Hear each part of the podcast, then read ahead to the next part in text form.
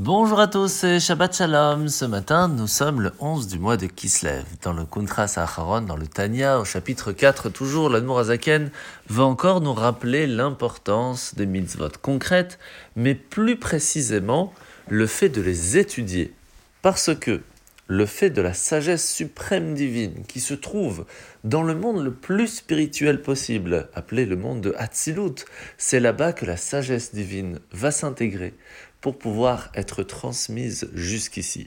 Ce qui fait qu'en arrivant dans le monde de Asiya, dans le monde de l'action, jusqu'à arriver jusqu'à nous, elle va rester cette sagesse dans le niveau de Chorma, ce qui veut dire la partie la plus élevée de l'âme.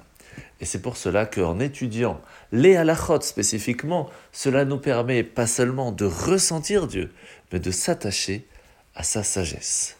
La mitzvah de ce matin. Alors nous sommes à la mitzvah positive numéro 133, c'est le commandement qui nous a été ordonné de prélever de toute pâte la chala et de la donner au Kohen. La mitzvah positive numéro 143, c'est le commandement qui nous incombe de donner au Kohen l'épaule, les mâchoires et l'estomac de toute bête pure que nous faisons la shrita. Mitzvah positive numéro 144, c'est le commandement qui nous incombe de mettre de côté les prémices de la toison, ce qui veut dire la première laine que l'on va enlever du mouton pour la donner au Kohen. Alors la paracha de la semaine, nous voyons plusieurs choses assez intéressantes à la fin de la parachat Vayetse où Yaakov va s'enfuir de Haran en secret parce que Lavan ne voulait pas le laisser partir et c'est ainsi que Lavan va le rattraper en l'accusant d'avoir enlevé ses filles et ses petits-enfants avant qu'il ne puisse leur dire au revoir.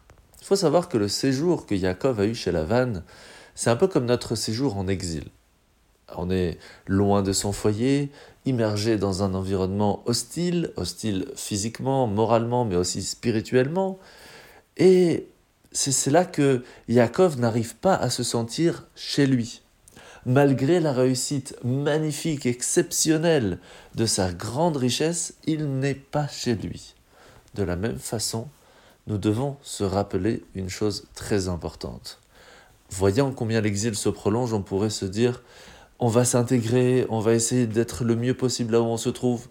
On peut d'une certaine façon, mais attention, ne jamais sera oublier que nous ne sommes pas à la maison. La maison, c'est en Israël, avec Mashiach. Shabbat Shalom.